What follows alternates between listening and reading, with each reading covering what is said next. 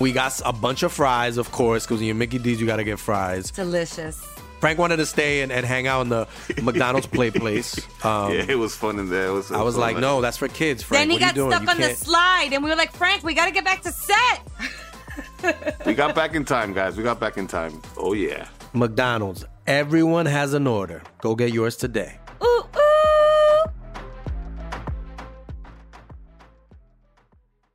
Estás escuchando Leyendas Legendarias, parte de Sonoro y All Things Comedy Network.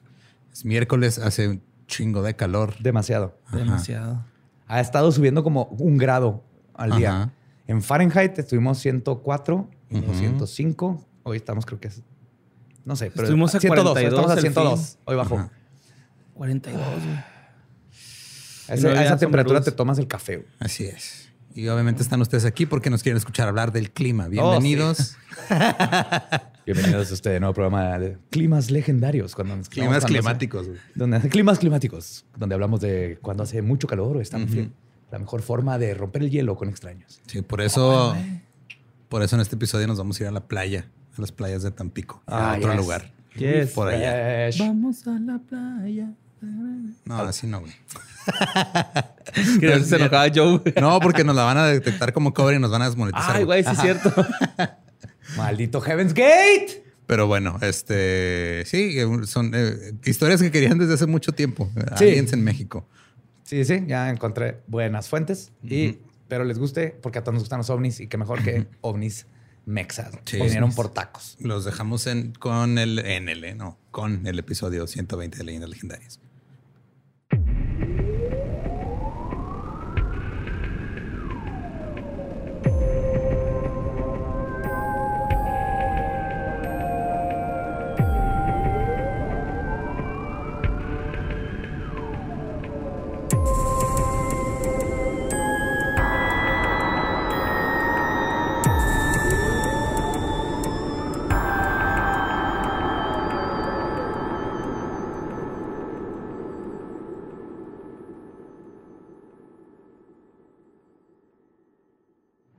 Bienvenidos a Leyendas Legendarias, el podcast en donde cada semana yo, José Antonio Badía, le contaré a Eduardo Espinosa y a Mario Capistrán casos de crimen real, fenómenos paranormales o eventos históricos tan peculiares, notorios y fantásticos que se ganaron el título de Leyendas Legendarias. Y estamos en otro miércoles macabroso, perdón, te corté el beat. Legendarios. Creo que Lolo siempre intenta no hablar hasta que no lo presente. Eduardo Espinosa está a mi diestra, como siempre, manteniéndose callado hasta que no lo presentara. Ahora sí. Hola. ¿Quieres entrar el beat? No. Aquí en Leyendas Legendarias. Entonces, si habláramos de NSYNC, ahí estarías ¿no? luego. ¿verdad? Ah, obvio, güey. Vamos a hablar de NSYNC. No. Entonces, ¿Va a ser algo más épico? Sí, en totalmente. Y a mi siniestra, el buen Invitado Mario especial. El invitado especial. El ya sáquenlo. Mario Capistrán, follower del beat. Sí, señor. una semana en depresión, borre, porque te la cagaste en el intro la semana pasada. Sí, güey, sí me agüité. ¿eh? Perdón, morro. Toda la semana estoy pensando, y ya. De hecho, del, del- Ya me van a correr. de ese guion donde dice el copy-paste, lo borré para siempre. Pero que nunca lo pidan. Ojalá Tania lo tenga, sí lo tiene, ¿no? A tener que transcribir, güey. A mano. Va a valer más. como le hago yo. Ajá. Sí, sí, sí. Ahí les va, güey. Por su rica cultura y misteriosas civilizaciones, México siempre ha sido asociado con la astronomía, el cosmos y los aliens. Pero existen dos casos específicos de encuentros del tercer y cuarto tipo que han dejado su marca en el consciente colectivo de los ufólogos y la gente que le tocó vivirlos. Hoy les voy a contar de, lo, de dos de los casos más extraños y conocidos de ovnis y EBS en nuestro país. El incidente de Ciudad Pemex y la extraña relación simbiótica entre una base extraterrestre submarina y los costeños de Tamaulipas. Al fin, est- estos temas, aparte que nos encantan, Los OSNIs. nos los han Los pedido, vamos a ver de. OSNIs, ajá, nos han pedido un chingo. Y ahora sí me, me, me metí y encontré Hijo, güey, así, oro, güey. No, yo tengo un Oro. chingo de historias en Tampico, güey. Fue mi primer spring break ahí, güey. ¿Neta? Ah, Sí. esto se va a poner bueno. Ay, Tampico. Ajá. Estuvo bien acá leve, pero no mames. güey. Concurso de camisetas mojadas y hay una aliencilla ahí acá. Tres boobies. De hecho, ok. No me pregunten cómo supe esto. Hace poco me pusieron en Twitter un video de un alien así, ah, que se ve bien vergas. Y dije, se ve bien vergas. O sea, en la fake. carretera. No, no, no, gris. Así como, como una tabla de operación. Ujú. Ah, ok. Tipo el original de Alien ajá. pero está viva. Ah, digo que está viva porque descubrí ayer o antier que está cortado a que se vea nomás la cara. Es un video porno. Ese video que es, es, es un porno de... Es una alien. Así que Está bien chido el make-up, güey. Y es una porno. Ok. Wow. Ajá. Entonces, si lo ven, tiene así la cara, ah, está moviendo, está haciendo una camilla, pero si vieran la Estaba imagen sentado en tu compa y luego nomás se asomó así tu compa, tu compa por abajo, así de esto ya lo he visto antes. Pues, Panócleo espacial. Antes de llegar al primer incidente, tenemos que conocer el lugar en donde sucedió. Ciudad Pemex, localizada en el municipio de Macuspana, ah, que está a una hora de Villahermosa, que es la capital del estado de Tabasco, Ujú. Fue fundada en 1958 debido a que se encontraron yacimientos petroleros en la región. De hecho, de ahí es el ahorita presidente de México, De Tabasco. de Macuspana, justamente. Ajá. Órale. Por eso le encanta tanto el Andrés. combustible fósil. Ajá. Igual que con los pueblos mineros de antaño, Ciudad Pemex albergaba a unos 1.200 empleados y alrededor de esta nueva economía se fue forjando toda una ciudad que eventualmente llegó a tener 5.800 habitantes. En su apogeo, llegó a generar 30% de la producción nacional de gas y además fue una ciudad completamente planeada desde, desde su concepción. A diferencia de todas las demás ciudades de México. Sí, güey. O sea, en Latinoamérica creo que, si, si no me equivoco, la primera ciudad así planeada fue Brasilia, que se planeó desde antes arquitectónicamente. Y Buenos Aires, ¿no? También yo tenía entendido, güey. No, pues sí es colonial. Ah. Está construida. Pero es que sí. No bueno, sé si alguna parte. He visto así planeado. mapas, güey, donde, donde está así como satelital, güey, y Ajá. la forma está así cabrona, güey. Hay varias coloniales así, pero no está planeado como ya Como- mo- como ciudad moderna. Ah, ok, ya, ya, ya. Entonces fue Brasilia y después de Brasilia, Ciudad Pemex. Ajá, eso estaba bien chido. Wow. Y con este, estaban con todas las casas orientadas para aprovechar la luz y todos los servicios públicos eran proporcionados por Pemex. Básicamente Pemex hizo ahí su propio, Sí. su maquila eh, diagonal. Como, Como- con potencia, güey. Sí. O como Hershey. ¿Hershey's el chocolate? ¿El chocolate? Sí, güey, una ciudad de Hershey en Pensilvania. Que también se hizo porque ¿De chocolate? ahí. No, o sea, Era un no vayas a morder gente ya, güey. Por favor. Pero como pueblo minero, cuando el precio del crudo bajó y las inversiones dejaron de llegar, Ciudad Pemex comenzó a morir, al grado de que en el segundo trimestre del 2018 tenían la tasa más alta de desempleo de todo el país. No mames. Su tasa de desocupación fue del 6.4%, mientras que el resto del país junto era 3.2%. O sea, la mitad. Ajá. Sí. Tenían el doble que el no, el resto doble, del país el doble, junto. es cierto. Pero en junio de 1973, esta ahora casi ciudad fantasma fue testigo de uno de los avistamientos de ovnis y EBS más documentada en México. Todo comenzó el primero de junio del 73. Era una tarde tranquila, la ciudad estaba muy activa, como era habitual, hasta que, este, sin señal alguna, una tormenta comenzó a acercarse. Ahora bien, las tormentas son algo común para esta zona, pero los habitantes comenzaron a ¿Qué, sospechar. tormentas tropicales en Tabasco. ¿Qué? ¿En lugares donde hay playa? Pero inmediatamente supieron que algo no estaba bien. sí, hay playa en Tabasco. Sí, ¿ah? Pues por dónde llegan los huracanes? Pues sí, pero ahí, o sea, donde estamos hablando sí hay. No sé. No, La hay- la, hay la un geografía no lago- es muy fuerte. Ajá. Sí, no. Hay, uno, hay muchos lagos. O sea, hay una playa relativamente. Sí, o sea, está a el Golfo. distancia. Ajá, Ajá. Pero es, es relativo, ¿no? No es Ya. costero. Como ahorita que sí vamos a hablar. Como Mérida, que tardas un rato en llegar a la playa, ¿no? No sé. Sí, según yo, a Mérida son como hora y media la playa, algo así. No sé exactamente cuántos. Estoy seguro que nos van a decir exactamente. Claro, sí, tenemos En bici se llega, güey, así. No sé. Pero sí hay lagos.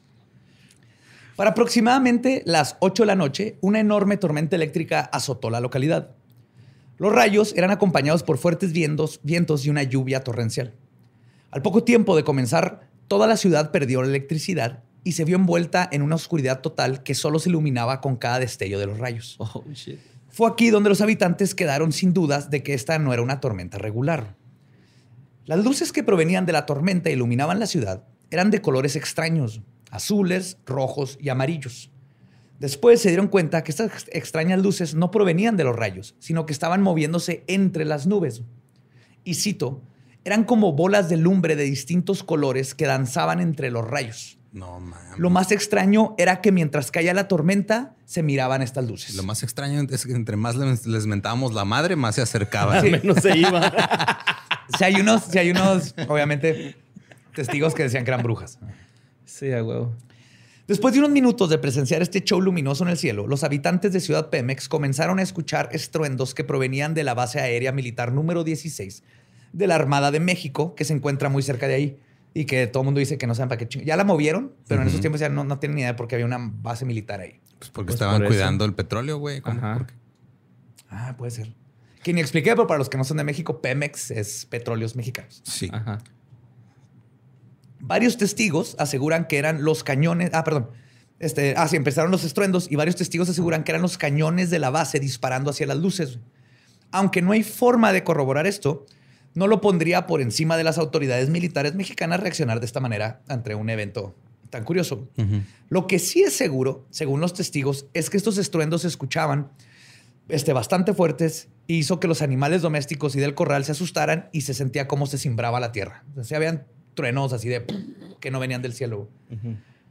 Un habitante de Ciudad Pemex, de nombre Armando, relató el incidente en un artículo del periódico El Heraldo de Tabasco.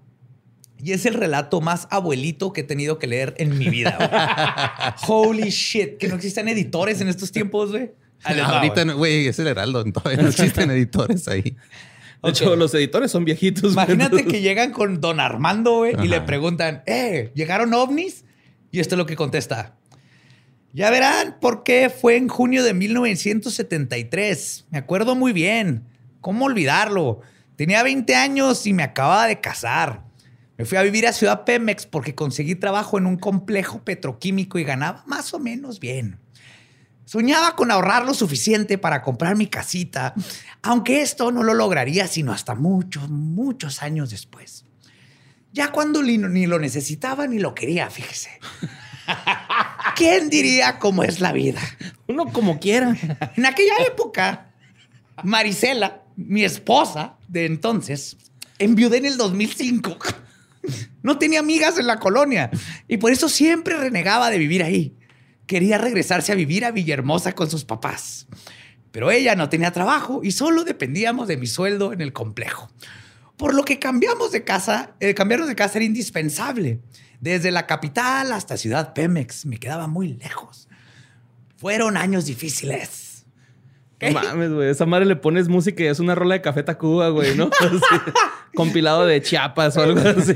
Está leyendo el artículo así y los aliens. ¿Dónde están los aliens? Bueno, ya, El ya. abuelo Simpson, ¿no? Contando la historia. Miren, un anciano está hablando. Y es después de conocer los sueños y aspiraciones y planes de vida de Don Armando que al fin conocemos lo que vio y lo que nos pinche interesa, güey. Sí, es que. Pues es que tiene un chingo sin hablar con gente, güey. Que se desahogue tantito, güey. Güey, es No, sí, es adorable, güey. 2005, güey. Es adorable, güey. Ahora sí dice, y cito, la noche que ocurrió todo, hubo una gran tormenta eléctrica. Apenas iba llegando a la casa cuando se desataron ráfagas de viento y rayos, y la gente se encerró porque de verdad les daba miedo ver aquello. Los relámpagos eran como de colores extraños. Nunca he visto algo así. Mi esposa se asustó mucho, rezaba y encendía veladoras, pero nada calmaba aquello. Después de todo esto, menciona que su esposa se acerca a la ventana, ve las luces, cómo se movían de un lado a otro como bolas de lumbre que bailaban entre los rayos. Al mismo tiempo que Armando estaba viendo este espectáculo luminoso, unos estudiantes de preparatoria, entre ellos Carlos Guzmán, vieron una luz a lo lejos que parecía dirigirse en dirección al aeropuerto, que es un eh, aero- aeródromo pequeño, Aeródromo. diseñado básicamente para avionetas privadas de Pemex. Era para llevar y sacar ingenieros y todo. Sí, no, no era, no era, ¿cómo se llama? De turístico. Después de seguirla por un momento, se percataron de que iba descendiendo de forma aparentemente controlada rumbo a la cabecera del aeropuerto. Esto continuó hasta que le perdieron de vista detrás de un cerro. Es entonces cuando los estudiantes de prepa, al parecer provenientes de la Escuela de Ufología de Badía, corrieron a investigar, güey. Dijeron, güey, vamos a ver qué pedo. y salieron corriendo. Cuando arribaron al lugar en donde calcularon que se debió haber dado el aterrizaje, no encontraron la nave. Porque Pero- como Badía, güey, no se ve en trigonometría en la prepa. Los güeyes se pasaron. ah, chinga. ¡Cabrón! Pero sí encontraron vestigios de que algo había definitivamente tocado Los tierra. vatos en Guatemala, güey. ¿dónde está la nave?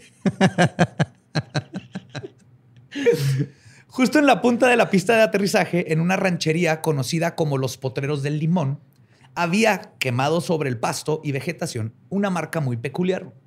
Era un círculo perfecto de unos 3 a 4 metros de diámetro, rodeado de otros tres círculos más pequeños, como de 40 centímetros, en su periferia, lo que parecía como el centro y tres patas. Algunos reportaron que habían animales quemados alrededor del sitio, pero esto no se puede corroborar. O sea, no hay fotos, no hay nada. Sí, había una rosticería ahí cerca, güey, no sabemos.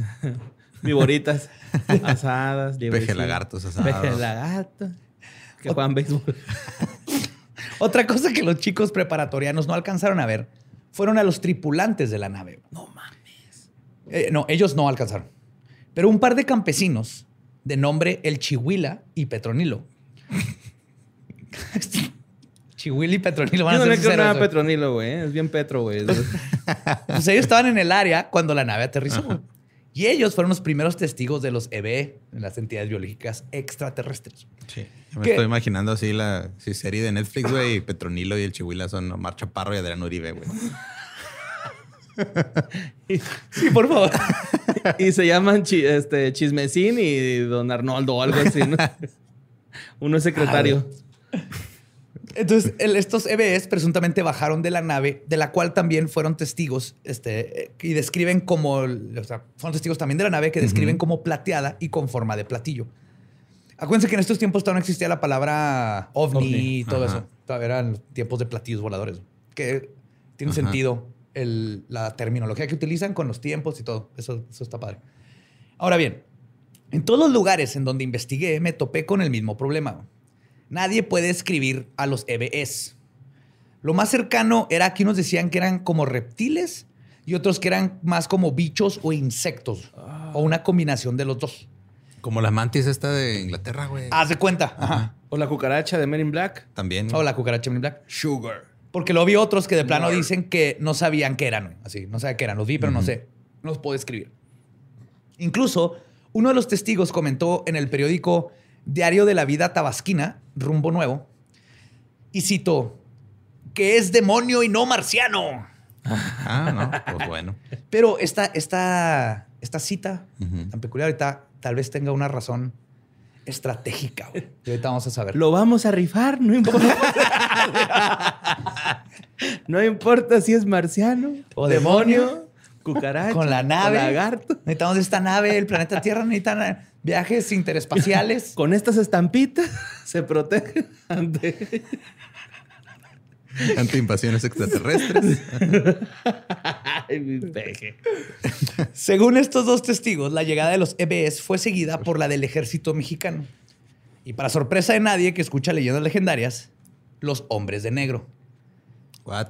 Que está curioso porque en los 70s en el periódico Ujú. hablan de los hombres de negro, sin que todavía fueran un fenómeno mundial como ahorita los conocemos. Órale. Y cito, el chihuila los vio. Decía que eran como bichos, como insectos o como lagartos o demonios. Güey, está diciendo un chingo de cosas diferentes. Sí, güey. Nadie- Eran, eran como azul, verde, café, transparente. Estaban así súper chiquititos, como de seis metros de alto. y así, gordotes, flacototes, ¿no? Los, todo. Nadie ha visto nada igual. Dejaron huellas por todos los sitios. Los animales estaban inquietos y muchos murieron calcinados por armas o no sé qué fuera. Yo me quedé agazapado tras unas piedras boludas y vi todo lleno de militares, helicópteros negros y hombres con traje y corbata negros. Eran muy raros. Iban buscando gente. What? Esto lo dijo él en los 70 Está Ajá. escribiendo hombres de negro. Simón Norteño en Tabasco. Y los Black Helicopters, no sé si Simón. México ya tendría los helicópteros negros clásicos, muchas veces son los Apaches, así, no, sé si tendríamos la tecnología. Pero los hombres de negro, está curioso. Esos son los, los- como los que usa el ejército de Estados Unidos. Los que también Black Hawk. cabronzotes, ¿no? Ajá. Los- l- muchos dicen que han visto esos helicópteros cuando hay mutilaciones de animales. Por eso hay teorías de que son esos helicópteros, pero con tecnología para ir bien calladitos. ¿Y Ajá. por qué matan animales? Pues no, quién sabe. Bueno, ahorita, ahorita vamos a. Una teoría. ahí. No, no les voy a spoilear. Va, va, va, va. Aparentemente, el ejército mexicano y los hombres de negro, junto con los helicópteros estadounidenses, estaban en concubiernio para proteger los secretos de lo que había sucedido, tal y como lo menciona Petronilo. Y cito: Unas naves volaban por el cielo y desaparecían. Otros dieron aterrizar como un plato gigante gris.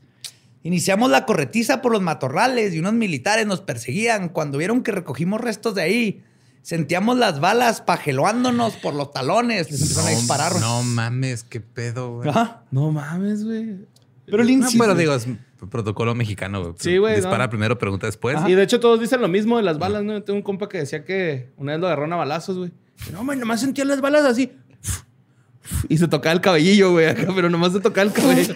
De que le rozaban, güey, así en el cabello. No sé si siga vivo, güey, el cabrón. Pero esa fue la última historia que me sí. contó. Sí, esa me Esa sí la contó. Ese güey decía que las cucarachas se comían los porros, güey. O sea, si los dejabas ahí, se los comían. Por eso les dicen cucarachas. Pues yo creo, güey. Porque ¿quién luego sabe? te equivocas y agarras la cucaracha. Roaches, La cucabacha. Ya no puede caminar. Pero sí. Pero el incidente en Ciudad Pemex estaba apenas comenzando. Lo que los habitantes vieron esa noche era el principio de esta leyenda y lo que está por venir fue lo que verdaderamente aterrorizó a toda la ciudad. La tormenta duró hasta las primeras horas de la mañana. Cuando el cielo se esclareció, los vecinos comenzaron a juntarse para, obviamente, platicar el chisme. Oye, pero sí duró un chingo entonces la tormenta, Desde güey. 8 Sí. de la noche hasta la madrugada, güey. Ya, había, ya estaba saliendo el sol. Simón. Ajá, toda la noche. Entonces se juntaron todos para el chisme y platicarte entre los vecinos. Cafecito. Porque te cafecito, el dominó, güey, la caguamita. Sí, señor. Y es cuando comenzaron a notar las huellas. Las primeras que fueron descubiertas fueron en la calle Sánchez Mármol. Las huellas eran descritas como las de una gallina gigante. Y por gallina... Ok. ¿Te da Usa tiempo? disfraces, quiere ser humano, pero él es un pollo, él es kikiribú. Sí, güey, eso es igual, kikiribú. Es kikiribú. Así que el- por gallina se refiere a que es lo porque vi, vi la, Por las fueran patas, garras, ¿no? Ajá. Eran tres Como de raptor. dedos. Ajá, como de raptor. Choca raptor. Que no te sabemos, es pinches reptilianos. Las primeras este, eran de una gallina gigante de unos 20 centímetros de largo o ah, de entre 20 y 30 centímetros. Cambian las medidas, pero eran, eran grandes. O sea, no eran de gallina. Con tres dedos al frente y lo que escriben como un espolón atrás. O eran tres y algo más marcaba la tierra en la parte de atrás. ¿Cómo dinosaurio? Otra cosa curiosa de las huellas era que eran como de color amarillento, que provenía de una baba viscosa que habían dejado. O sea, no era tanto que pisar, porque estaba en el concreto, sí, sino que dejaron baba, así, Ah, ok, como manchas de aceite, por como decirlo. manchas de Slimer de Ghostbusters. Arre, Como que arre. traían pie de atleta intergaláctico. esos güeyes. Unicómico, así, sí. Y lo que era inexplicable era que aparecían a media calle, caminaban por algunos metros o cuadras en algunos casos y lo desaparecían. Entonces no había forma de, no se veía dónde se habían ido, como si hubieran aparecido tu, tu, tu, y luego se los hubieran llevado otra vez. Otros testigos dijeron que algunas de las pisadas llegaban a puertas de casas y luego seguían dentro de la casa. Incluso algunas personas encontraron estas huellas ocre marcadas en sus sábanas Ah, cabrón. Pero ellos sin darse cuenta. sin ¿o darse cuenta. O sea, estuvieron ahí en su casa y no. Y no andaba se- un pinche predator Vete con patas de gallina en su casa. Ajá. Otros rastros de pisadas parecían indicar que estos seres entraban en una alcantarilla y o sea, se terminaban en una alcantarilla y luego empezaban como que salían de otra, como que también se metieron a alcantarillas. Motherfuckers. Otros testigos describieron las huellas como similares a patas de rana, gallina o un animal con tres dedos. Y luego están los de que felino y... Pero creo que el de felino viene de una foto que ahorita voy a hablar de ella, que, es un felino, o sea, no, no es la que era. y el diámetro varía, de a quién le preguntaron, tío, viene desde 13 hasta 30 centímetros. Pero no eran patas de un animal de... Conocen los animales de rancho y no, no, Ajá.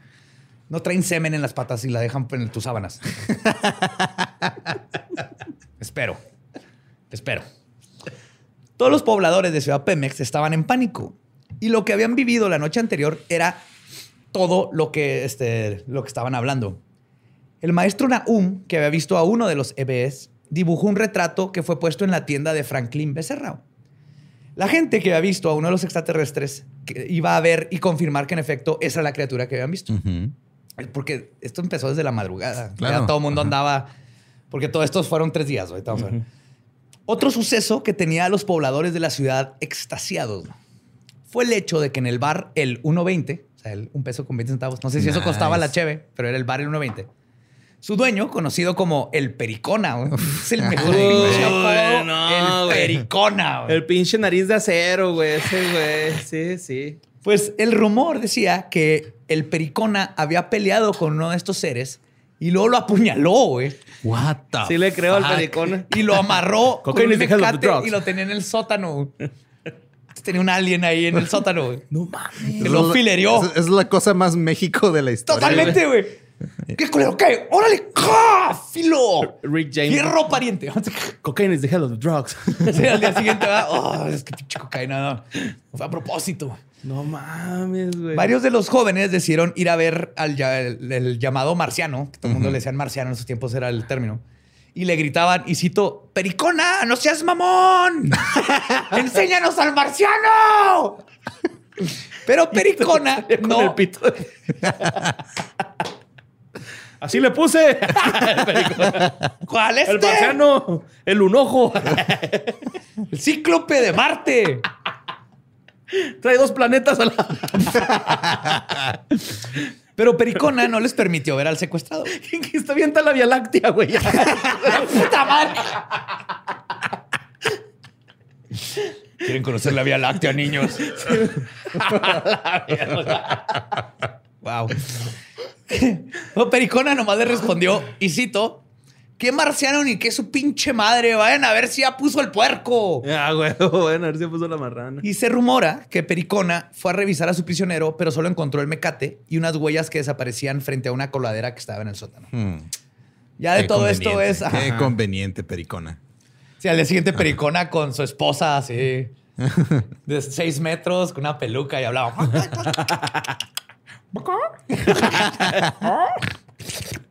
Más tarde, ese mismo día, comenzó el asalto. Los militares mexicanos llegaron acompañados de los hombres de negro, descritos como, y cito, eran personas de traje, rubios, altos, blancos, sin expresiones faciales y con lentes totalmente negros. Eso de sin expresiones faciales se me ¿Es hace lo de los hombres de negro? y, por- y viene en el periódico. O sea, esto no lo inventaron ahorita. Vienen en los periódicos de esos tiempos. Y que hayan estado tan sin expresiones para que fuera una forma de identificarlos Ajá. y definirlos. Está bien curioso, güey, que haya salido. A mí sí, sí me... Así de... "Oh", me excité cuando leí esos términos en los 70s en México. Si yo tuviera expresiones faciales, sentiría lo mismo. Pues mientras ellos cuestionaban a las personas sobre lo que habían visto y pedían si tenían evidencia, los militares se encargaban de remover dicha evidencia de las casas. También se confiscaron las cámaras a la prensa y por ende el único registro que quedó del incidente fue una fotografía de las supuestas huellas, pero la verdad parecen de un gato o un felino. O sea, las que suponen que es lo único que quedó, las ves y es una huella de felino y Un lo... puma, ¿no? Así, algo así. Sí, y, y no hay ni siquiera para escala Ujú. y no, no, no tiene sentido. Ahí hay jaguares, ¿no? En, en esa parte. Deben de. No sí. sé. Sí, sí, selva y, y pantanos Inclusive se llevaron el dibujito del, del profesor No, que tenían en la tiendita, güey. ¿Tienes voto de eso para los...? No. No. Ah, fuck. No, no, no, no quedó nada, güey, no quedó nada. El licenciado Pedro Ferri Santa Cruz cuenta que este, incluso usaron Espérate, discos, espérate, espérate. no, no. usaron discos para cortar el concreto y remover los pedazos donde todavía tenían huellas. Ah, cabrón, ok. Se lo llevaron así Ajá. enterito, güey, para no, no, este, Desfigurarla. Ah, desfigurarlo, contaminarlo. Algo muy curioso que mencionan es que los hombres de negro hicieron algo muy peculiar para justificar los hechos y al mismo tiempo prevenir que la gente siguiera indagando más sobre el tema. Y de aquí es a lo que iba, güey. Chequen lo que hicieron los hombres de negro según lo que hizo la gente. güey. Le decían a la gente que entrevistaban que lo que habían pre- este, presenciado no había sido algo de otro planeta. Todo lo contrario. Lo que habían visto eran demonios que habían salido del mismo infierno a aterrorizar el pueblo. güey. Esto causó que la mayoría de la gente le diera más, miedo indagar más, güey, ir a buscar evidencia o incluso seguir hablando del tema por miedo a invocar al diablo y sé que fuera un pecado. y- Llegaron los hombres de negro así de, ok, protocolo tercer mundo. Simón, protocolo tercer mundo. Pero, güey, Véndeles una medallita de plata y ya. Con unas veladoras así. ¿Cuántas lechuzas traes en el carro? Suéltalas todas. Con eso lo distraemos los próximos seis meses. Suelta todas las pinches lechuzas. Después del incidente, la gente comenzó a reportar más avistamientos de flotillas de naves que atravesaban el cielo casi diariamente por tres meses. No mames. Describen que iban Andaban de... buscando al güey que eh, navajearon, güey. Güey, que los dejó. compa, güey. con Ya se ve periquilla, como Dufresne sí, güey. en las alcantarillas, güey. Pobrecito, Ay, güey, ajá. mamón. Imagínate estar filereado, güey. Y en las alcantarillas, güey. O sea, güey, se te puede contaminar la herida, güey. Se te puede Ajá. gangrenar esa parte. Ya de seguir ese güey. Va Pemex, güey. Ya puso una taquería, ya aprendió el idioma, güey. El taquero ese raro. Si alguien vive en Ciudad Pemex, el taquero raro que no tiene amigos, eh, es el alien este, güey. Describen que iban de 3 a 11 platillos voladores. Estos ya iban en, en- en flotillas. güey. En varias ocasiones los dieron a aterrizar en un área conocida como El Panal. Las primeras veces que los vieron, la gente seguía con miedo por lo que había sucedido anteriormente. Pero con el paso del tiempo, pues fueron tres meses. güey. Estos eventos se transformaron en una especie de tradición en donde la, la gente se juntaba en el billar el 19, donde el dueño del ponchín Órale. veía cómo sus clientes se ponían ebrios y luego se retaban para ir a perseguir, y cito, las vajillas. Entonces así, Ah, "Órale, los güey, vas, platillos, vas, las vas. vajillas. A huevo, güey. Se echaron unos shots y los salían corriendo cuando las veían bajar. Oye, y le- decían el, el panal porque hace poquito vi que usan el término enjambre de naves espaciales. No, el panal Oh, era un era- rancho, era güey, otro- una ranchería, otro- otro- que sí. se llama el panal, la ranchería. Sí, pero sí, sí usan ese término, ¿va, Sí, güey? Enjambres. De enjambre de naves. Por- acá. porque se mueven como insectos comunicándose. Maldito. ¡Insectos! Pero eh, a pesar de que traían el, la peda going on y haciendo sus retos, no volvieron a presenciar una de estas naves tocar tierra. Pasando esos meses, digo, no se volvió a presenciar algún otro acontecimiento, fuera de que se estrelló un helicóptero de Pemex, donde murieron varias personas. Pero como dice nuestro testigo y adorable don Armando, Bueno. y cito, Los mandis. Obvio, nadie le echó la culpa a los extraterrestres. Para los accidentes, Pemex se pinta solo y no necesita chambelanes. ¡Wow! es la mejor frase que. No necesito chambelanes para cagarla, güey. Ay, don Mando. Y no hay duda que Ciudad Pemex sufrió de un fenómeno de alta extrañeza. Por lo menos eso creen sus habitantes, quienes nunca olvidarán el suceso, aunque no lo puedan explicar. Y nosotros probablemente tampoco sepamos qué sucedió verdaderamente esa noche de junio en 1973. Y solo nos queda especular sobre este evento que marcó el hito ufológico de México. Pero en una de las páginas que estuve usando, porque aparte bien poquitas cosas. Sí, me imagino. Y donde encuentras, no, batallé un chorro porque tienen fotos de los periódicos, pero muchas son de muy baja calidad y no alcanzas a leer, güey. Entonces es un pedo. Pero una de las páginas que tenía, este, si que tiene información, pero van a ver de qué tipo. Pero habla de esto. que es, Sí, yo nada más lo les voy a decir, es el, el Doctor Matrix. A la todo pegado, todo pegado. Doctor Matrix. De What? contraperiodismo, contraperiodismo Matrix. No mames, yo. Él postula que lo que sucedió aquí fue, y cito, por las huellas todo apuntó a que eran reptilianos más que grises o insectoides, que también pudieran ser. Pueden ser insectoides del tipo de la película Distrito 9. Ajá. Hollywood, así lo pone, Hollywood siempre te muestra la realidad como ciencia ficción para ocultártela. Recordemos que según las tablillas de Stitching, los guardianes de los Anunnaki son los Igigi, reptilianos que a veces parecen aves. Siete demonios que controlan la Tierra y son los consejeros de los Anunnaki. Así raza la tablilla 16 Anu nació de Lakmu, que era un reptiliano. Mientras tanto, Así se siente a veces estar enojada contigo, por cierto.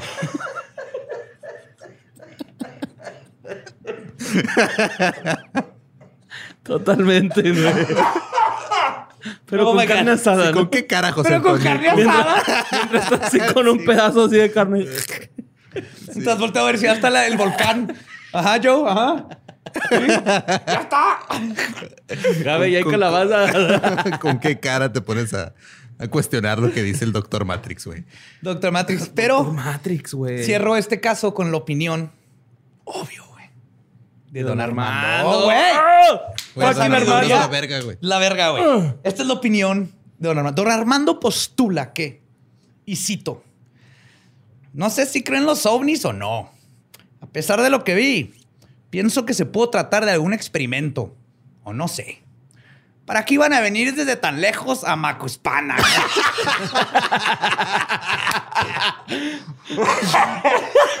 ¿A qué vergas?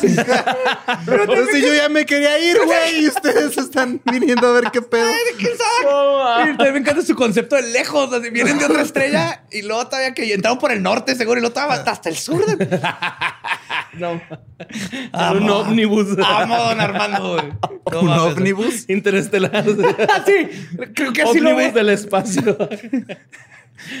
Estrella blanca, güey. Digo, ahí se les ponchó una llanta, güey. Estuvieron un rato. De hecho, iban a Yucatán. Pero Ciudad Pemex no es la única región de México famosa por su incidente con aliens.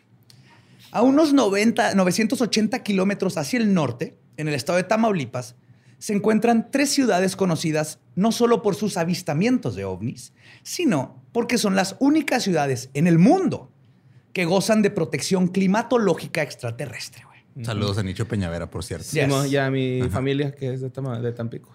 ¿Ah, sí? Pues mi, mi abuelo es de Tampico, güey. Oh, qué chido. Sí, o sea, No yo sabía. vengo de, de ahí. De Tampico. Bueno, Tu abuelo. sí, pero pues ahí salió todo el linaje, ¿no? De Tampico. Por eso te gusta el sol. Ciudad Madera también. Ciudad Madero se llama.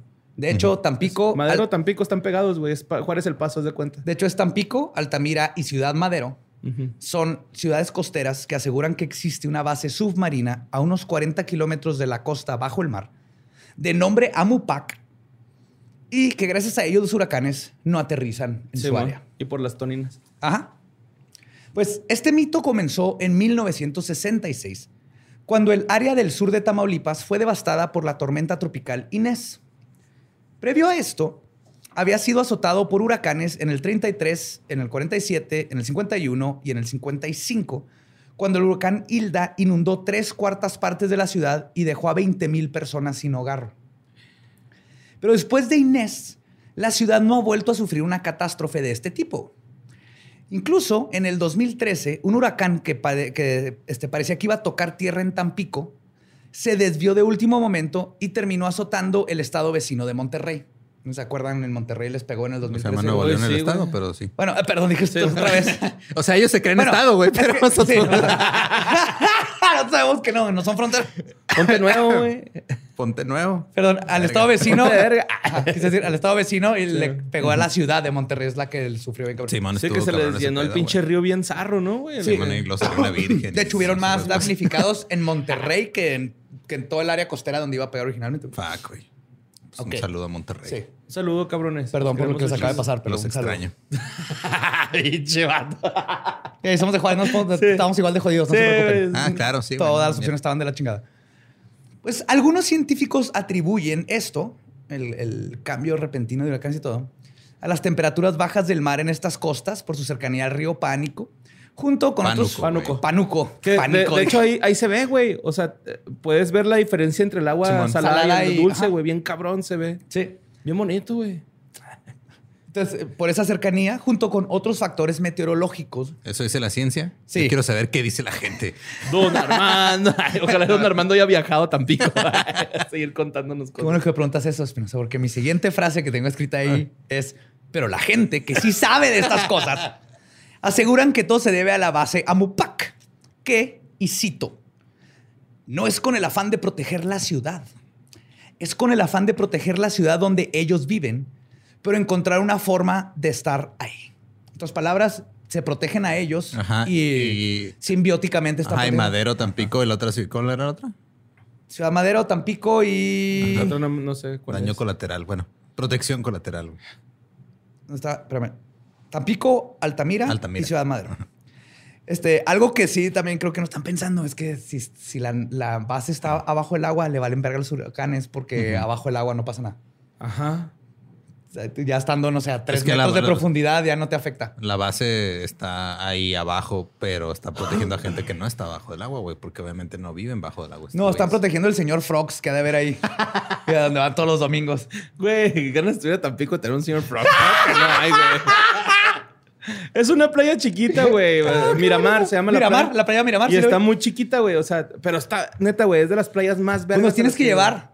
Y está chido, güey, porque nadas y está así como en duna. O sea, es como que Ah, partes chido. ondas y lo Sí. partes donde si das un paso a la derecha, güey, te hundes, pero puedes estar a rodillas en- a un lado, güey. Ah, está, cura, güey. Caribeño. Sí, está cura, güey. Está, pero está bien bonita esa playa, güey. La recomiendo un chingo para visitar, güey. Cool. Pues esta última vez que fueron azotados por la tormenta tropical, y la que les hizo mierda, varias personas atestiguaron ver luces y OSNIs, o sea, objetos sumergibles no identificados. Que de hecho hay más pruebas factibles y evidencia ¿De OSNIs? de OSNIs que de OVNIs, güey, pero no son tan famosos. A pesar de que, ¿por qué nadie está hablando de que ya dijeron que sí existen? Porque todavía no sale el reporte completo. Ya, que- ya dijeron, ya está el reporte, no Ya está Obama. Obama, ya, pero uno, yo, yo me esperaba que la gente dijera, oh, seas mamón, esto cambia toda mi perspectiva de la vida y el cosmos. Ah, sé, somos no. bien burgueses, güey. Sí. La neta, Pero sí bueno. somos bien burgueses. Es Pero- que todo el mundo lo vio en TikTok y dijo, ah, mira qué cura de lo ya swipe. Y swipe. Ah, mira un corgi adorable. Como rola de los Rolling Stones nueva. Ah, mira, ah, mira los Rolling siguen vivos. ¡Qué Ah, chido! Entonces, este, aseguran que eh, fue en ese momento en que los extraterrestres llegaron para quedarse. ¿Ok? Ahí es donde vieron todo y luego ah, conectaron y ahorita voy a ver cómo, cómo conectaron todo. Un saludo a Max Rumi. El 7 de agosto de 1967, un año después del huracán Inés, el periódico El Sol de Tampico publicó ocho columnas en su primera plana de este, la noticia de, y cito, platillos voladores sobre Tampico, donde reportaron el avistamiento de numerosos aparatos luminosos vistos esa noche por los porteños. Pero la, la idea de que aliens protegen esta zona comenzó con un ingeniero de la Ciudad de México de nombre Alberto Secua quien visitó la región en los 70 y fue él quien aseguró que había sido contactado por los extraterrestres, quienes le enseñaron la base y sus planes. Ahora bien, Secua, sí, él, él fue. Ok. Secua tiene un libro que se llama Extraterrestres, Revelaciones de la gente del espacio, entrevistas sobre contacto y otras experiencias asombrosas del ingeniero Alberto Secua, 40 años de contacto. A la vera, pinche título pendejo, güey. Le hubiera puesto siete hábitos para conocer a los aliens, güey. Con eso, güey. El libro de Alberto Secua con Alberto Secua. Un saludo, Alex. Sí, Besitos. Alex. En este libro, el autor Luis Orlando Álvarez escribe sobre entrevistas con Secua, donde habla de, y cito, la, esta es, es la mejor descripción del libro. En esta apasionante tercera entrevista realizada por José Luis Rueda de CIRCAC al contactado ingeniero Alberto Secua, nos habla sobre el mundo espiritual, personas desencarnadas, entre paréntesis, siempre ha tenido la capacidad de verlos, cómo es el proceso de des- desencarnar y encarnar en cada uno de nosotros, los ángeles y jerarquías espirituales. Algunos detalles sobre Jesús, la Virgen María, la Virgen de Guadalupe, quién es y qué función cumple ella, el Arcángel Miguel, entre paréntesis, comunicación, contacto en persona, juzga tú mismo estos hechos y otras revelaciones e información de la gente del espacio sobre temas tan interesantes como el por qué se llevaron y a dónde el avión de Malasia Airlines y sus ocupantes desaparecidos, entre paréntesis, ellos están bien, para dar una lección a la NASA a los norteamericanos. También explica por qué y para qué los ET crearon el llamado chupacabras. Ah. Y muchos otros datos de una invaluable valor para las personas apasionadas por estos temas. ¿Cuántas copias compraste del libro, güey? Güey, con esta descripción, obviamente leí el libro, güey. Estaba en Kindle Unlimited aparte, güey. Y yo, ¿what? Y viene, está en español, inglés. El de inglés está y no lo puedes leer, güey. Está horrible la traducción. De- Horrible. No, y es un güey, ahí dice quién lo tradujo, güey, pero está peor que si hubieran nomás metido a Google Translate. Ilegible, güey. Oye, pero se. No, nada. ¿Qué? Se me fue. Ah, bueno, pues él es Secua, güey. Él es el que empezó el, empezó el, el- el mito, él, güey. él sabe dónde está el avión de Malasia, sabe qué pedo con la Virgen María y la Virgen Guadalupe y sabe qué pedo con los Sí. aliens Ah, en Tampico. De que, güey, mucha gente que estudia la ufología relaciona a Los Ángeles con esto, güey. Eh, muchos mexicanos y cristianos estadounidenses mezclan, así como Heaven's Gate, Ajá. su cosmología, cosmología, este túnel de realidad, nací cristiano, no puedo dejarlo. Entonces, Ah, es por eso. como justifico como de- los aliens, pues los hago uno mismo. Ya.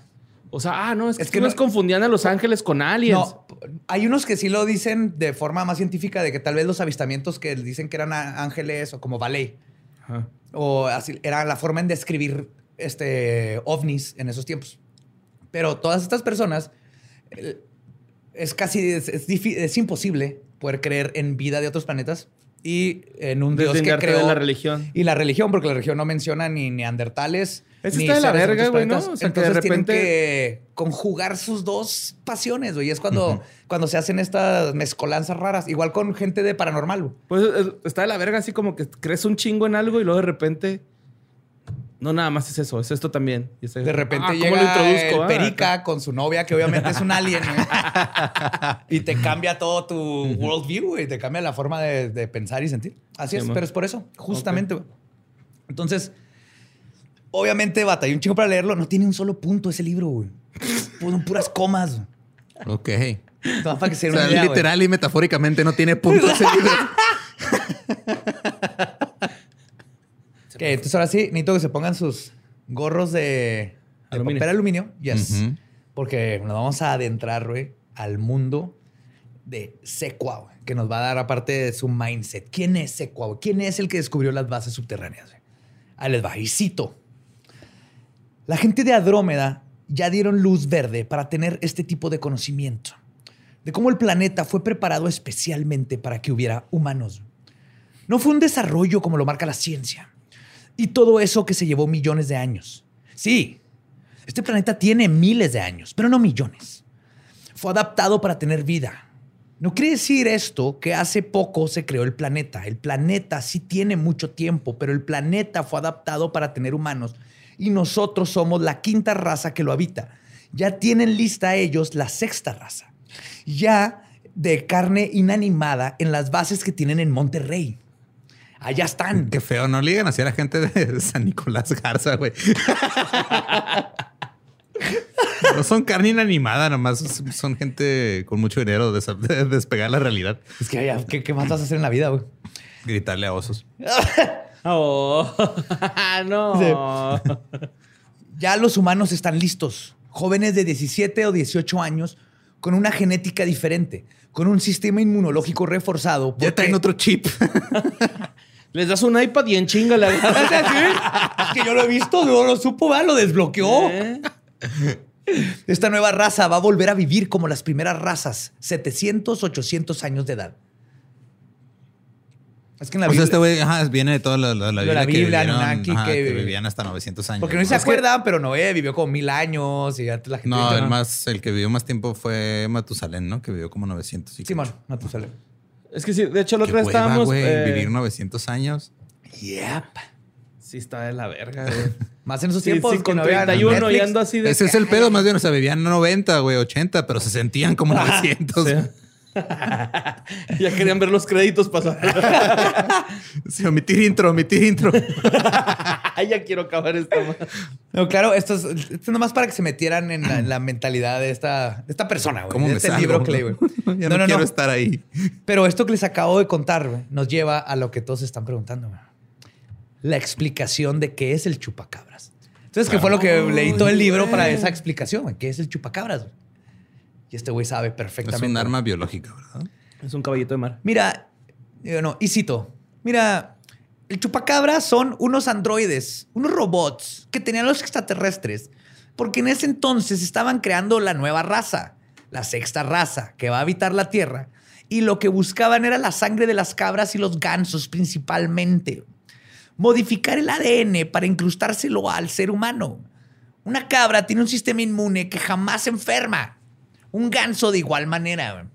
No sé si esto es fact. A ver si hay biólogos ahí, me cae la duda, güey. De ahí sacaron para agregarlo a los embriones que estaban desarrollando los seres del espacio. En este caso lo hicieron los grises. Sí, los de Rigel, ellos son. Ellos y los de Zeta Reticuli. güey. What the fuck, güey. Ok, güey, este güey está bien mal. ¿Crees? Digo, te tenemos a ti de referencia, pero este güey se pasa de verga. Yo me tengo a mí mismo de referencia, güey. y Esto me sacó de pedo. Y obvia- obviamente este hombre tiene esta información porque lo dejaron subir a una nave donde le explicaron. ¡Ah, cabrón! Ajá. A él le explicaron unos aliens que él describe como increíblemente guapos, espléndidos en todo y en- así, espléndidos en todo. Y de repente, o sea, estaba en la nave, güey, y de repente vio unos grises caminando allá dentro de la nave también. Así como a un lado, como que iban ahí con, con un cafecillo o algo. Ajá. Como los de Men in Black, güey. Las cucarachas. Igualito, güey. Y entonces le preguntó a los guapotes, güey, y cito, oye, ¿de qué se trata esto? ¿Qué onda? Sí, ah, aquí todavía no abolimos la esclavitud, güey.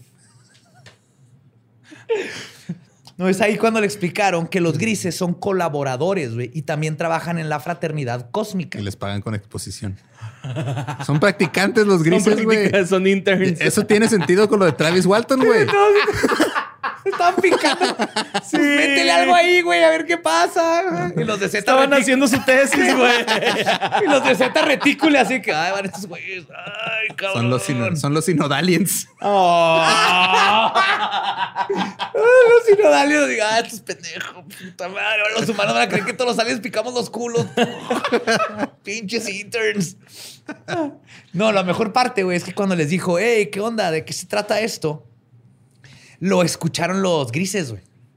Y entonces se acercaron con él. ¿Qué, ¿Qué onda de qué, Sí, puto? ¿qué pedo? ¿Qué estás diciendo a mí? Sí, eh? güey, se ¿Qué lo hicieron estás eso. diciendo? No, no me dijeron, eh, pues, ¿qué está pasando? Entonces Secua le dijo al gris, este, pues, ¿qué pedo, güey? Pues que yo oí acá del chupacabra, este pedo.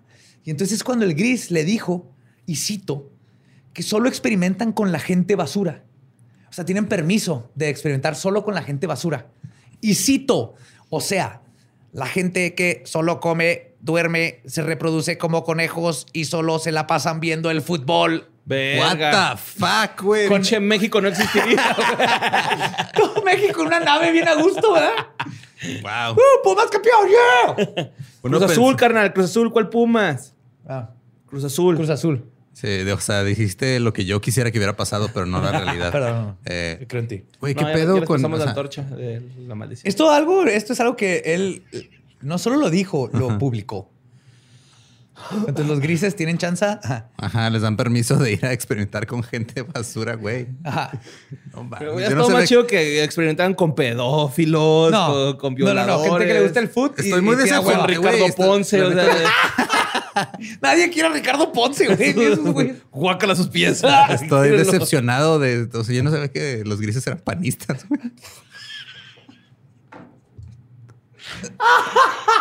parecer, güey.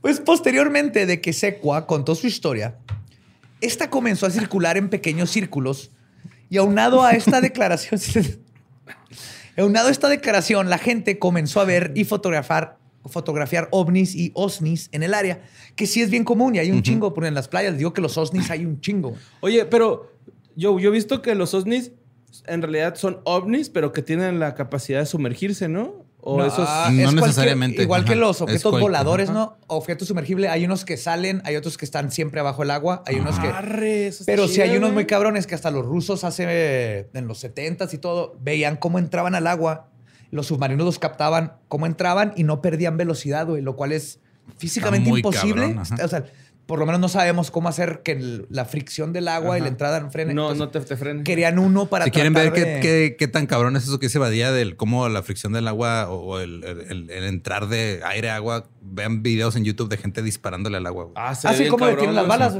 Sí, como a, que es un metro, medio metro Sí, en el agua. no. ya Sí, la por bala- eso los clavadistas, las, las tiradas que se dan... pues, Entonces hay otros que igual van en el agua la- y sin la- perder velocidad salen al aire y siguen. Entonces, el OSNI es nada más eso. Ay, güey. qué loco, ¿eh? En teoría, el, el Nessie era un OSNI hasta que no vieron que era Nessie, sea, el Loch Ness. O un águila muy... Es una, es Ajá. una anguila. Una anguilota. Yes. Pero entonces contó todo esto, empezaron a fotografiar ovnis en el área y todo esto empezó a agregarle credibilidad a las declaraciones de Secua, quien además no sería el único que tendría contacto con los extraterrestres. Después de estos avistamientos, La desilusión. Eh, párate. No, no, no. Yo sé que te fuiste así que, wow. El ahora director de la Asociación de Investigación Científica OVNI de Tamaulipas, o ICOT, que trabajan con MUFON, se comunican con MUFON, Juan Ramón López Díaz, fue abducido y llevado a esta nave nodriza submarina, en donde se le informó que se llamaba Amupac. Él fue el que supo el nombre. Ah, ok. Ahí le dijeron las siglas. Sí. Llegó y vio el logo ahí afuera. así, Amupac. Y telepáticamente le comunicaron que su función era eh, estudiar el planeta, que por eso están ahí. Dato divertido, ICOT solía tener sus juntas en una cafetería ubicada en un Walmart. Pero la dueña de la cafetería comenzó a hartarse de que hablaran de puro ovni y los corrió. Entonces ahora se juntan, o lo último que leí, se juntan en el restaurante El Bambino, ubicado en Ciudad Madero. El bambino. Pero los corrió la señora de, ¡Deja de estar hablando de esos marcianos!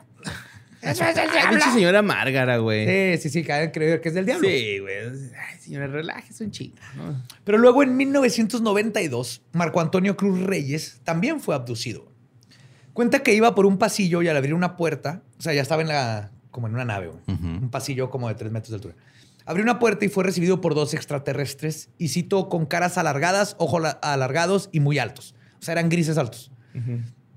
Igual que a Juan Ramón, se comunicaron telepáticamente, le dijeron, venimos por ti, y le indicaron que se parara en un halo de luz por el cual subió a lo que describe como una nave hecha de plasma sin forma pero ovalada.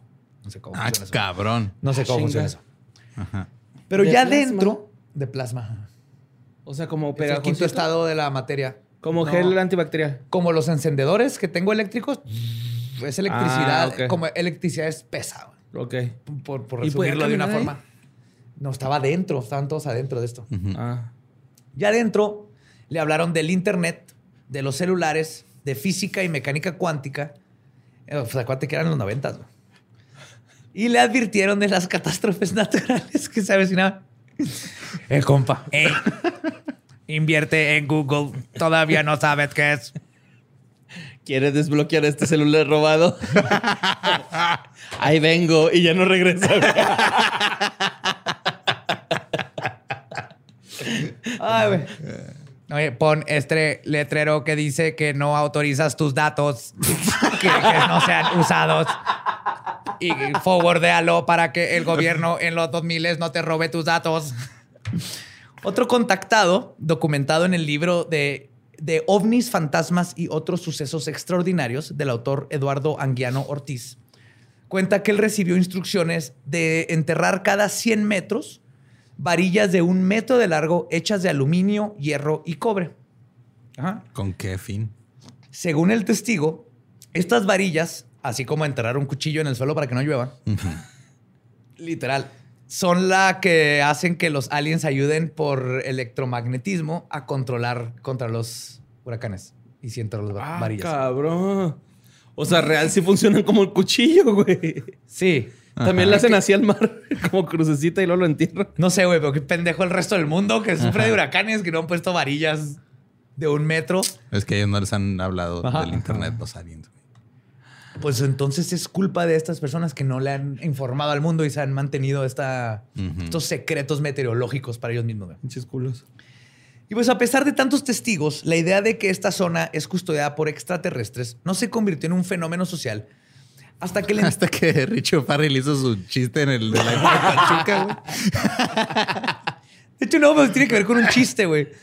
El entonces gobernador de Tamaulipas, Eugenio Hernández, durante una entrevista sobre los planes de contingencia por un posible huracán, mencionó que, y cito, los marcianos nos van a salvar.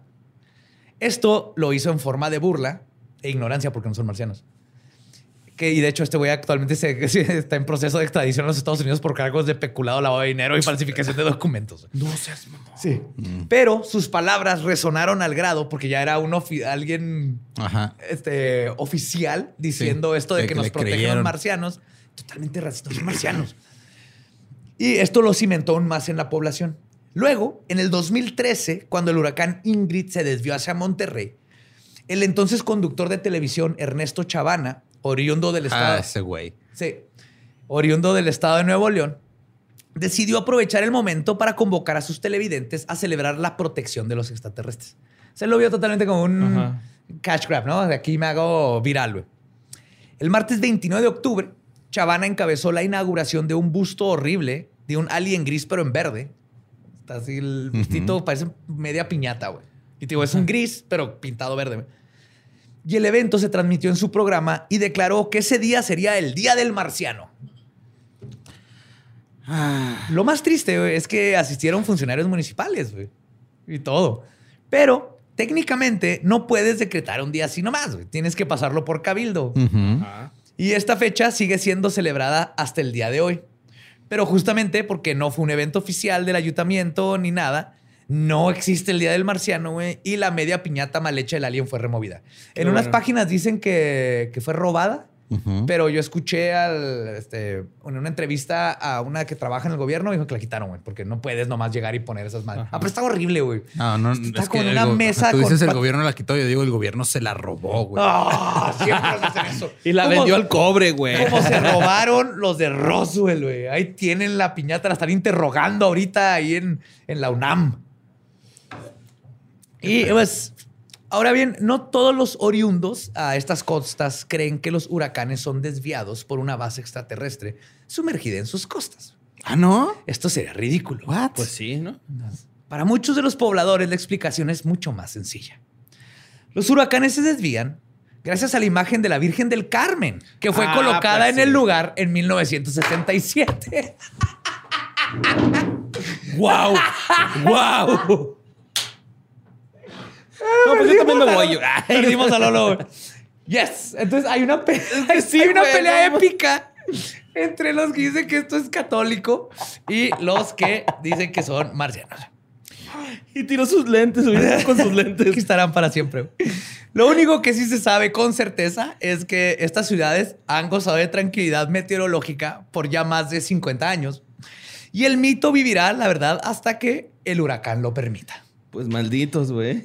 Y esas son las historias. Te comprendo perfectamente. Ve cómo los nudillos, güey. Los tres rojos de que fue a golpear la pared, güey. Fue a leer Carl Sagan, güey. Es lo que hace cuando se, se embarra un libro de Carl Sagan. Así. ¡ah! Ya no quiero nada. Yo también me emputé, güey. Y pues esos son los dos casos de los más este, increíbles e impresionantes o documentados de ovnis y EBS y todo en México. Pues chingón, güey. ¿eh? La neta, güey, siempre he tenido esta fijación con los OSNIs. Porque se me hace bien verga, güey. Porque de algún momento de- tuvieron que haber llegado por aire. Entonces, en algún momento fueron OVNI y se hicieron OSNI, ¿no? ¿Tuvieron? O No pudo haber necesariamente, crecido una haber civilización abajo del mar. Porque abajo del mar nos llevan millones de años de Aparte, evolución. güey, la vida es más sabrosa. Ajá. Mo- Bajo del mar. bajo del ¿Sabías que hay que todo se va a convertir en cangrejo? ¿Sabes esa teoría? No, De evolución, evolutiva. qué hueva, pero ok. Creo- o sea, los cangrejos, la forma de cangrejo, l- a la evolución le mama, güey. Un chingo de evoluciones a cangrejos. Ajá. Y hasta, ti- no me acuerdo cómo es el nombre, pero tiene así como cangre. Cangrejificación o algo así. Pero por lo que hemos conocido, las Crab ramas people, evolutivas de los animales y todo. Walk like crabs, talk like people. Qué chido, güey. Sí, pero los cangrejos. Pero sí, en el mar eh, hay. La vida no- es más sabrosa. Nos, lleven, nos llevan un putero de evolución. Y ahí conocemos más del espacio que de las profundidades de nuestro propio mar. Yo creo porque está mojadito, ¿no?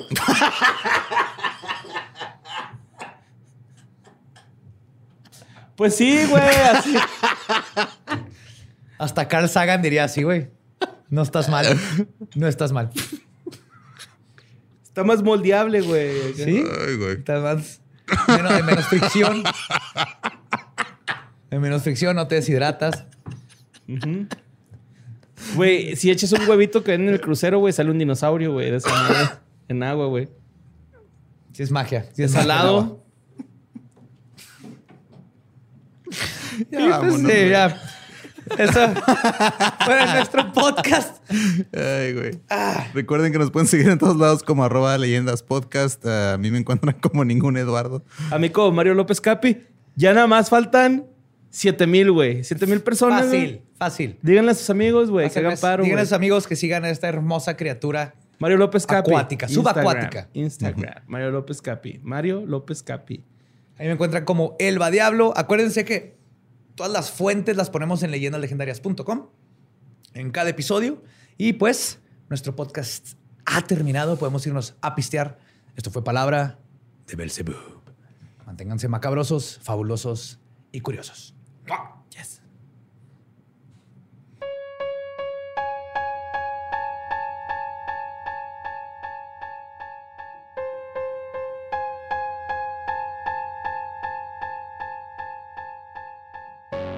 Eso fue Encuentros cercanos del tercer tipo Mexas. Oh, yes. Ya ahí viene la, la temporada de huracanes. Vamos a ver si vuelven una vez más a salvar los aliens, toda esa área.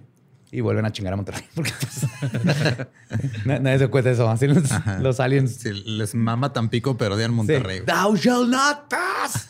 Chingan a Monterrey. Es en que- lugar de regresarlo al mar, ¿verdad? No, no, no. Ajá, ¿no? Sí, ma. No, es que no pueden. O sea, a lo mejor es un riesgo calculado. es decir, me, me puedo arriesgar a que les pegue allá en Monterrey porque pueden lidiar con ello prendiendo el asador. En vez de que pase acá en Tampico con sus tortas de la barda o como se llaman esas cosas. ¿Te has escuchado las tortas de la barda, güey?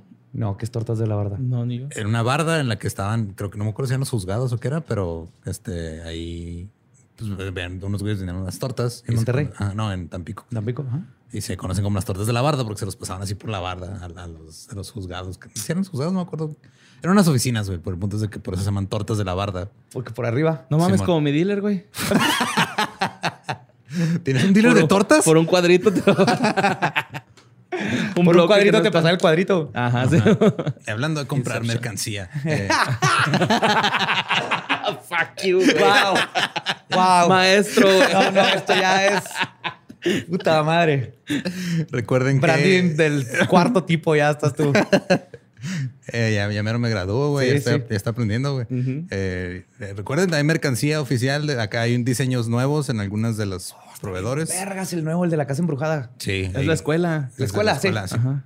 Ahí este, eh, en Rey Camiseta hay diseños nuevos, hay nuevas gorras, está también chunchos, está Dericker, está Master Laser, hay muchas cosas. Pueden ir a checarlo a la página, ya arreglamos la página, porque subieron un meme, porque creo que el grupo no oficial, que me dio un chingo de risa, que decía cómo saber si estás en un culto, y lo decía, su página todavía sirve, y está la de Heaven's Gate, y luego la de nosotros no sirviendo.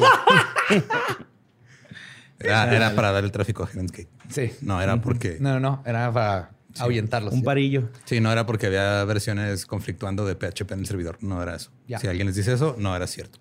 Y acuérdense que ahí en la página están todos los libros y fuentes que he utilizado. Todavía hay gente que me sigue preguntando. Entonces lo voy a repetir hasta que menos gente me pregunte. Para que sepan que ahí está. Eso no va a pasar, José. Ya sé. Sí, no. si vieras cuánta gente me manda cosas, noticias, güey, al Instagram. Yeah.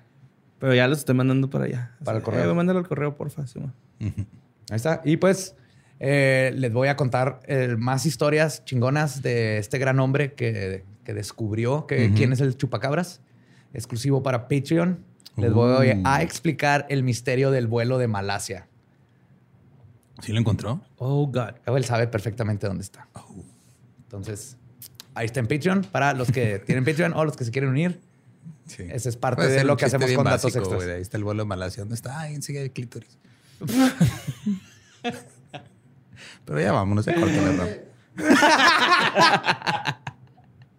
Los amamos y los escuchamos el próximo miércoles. Un macabroso.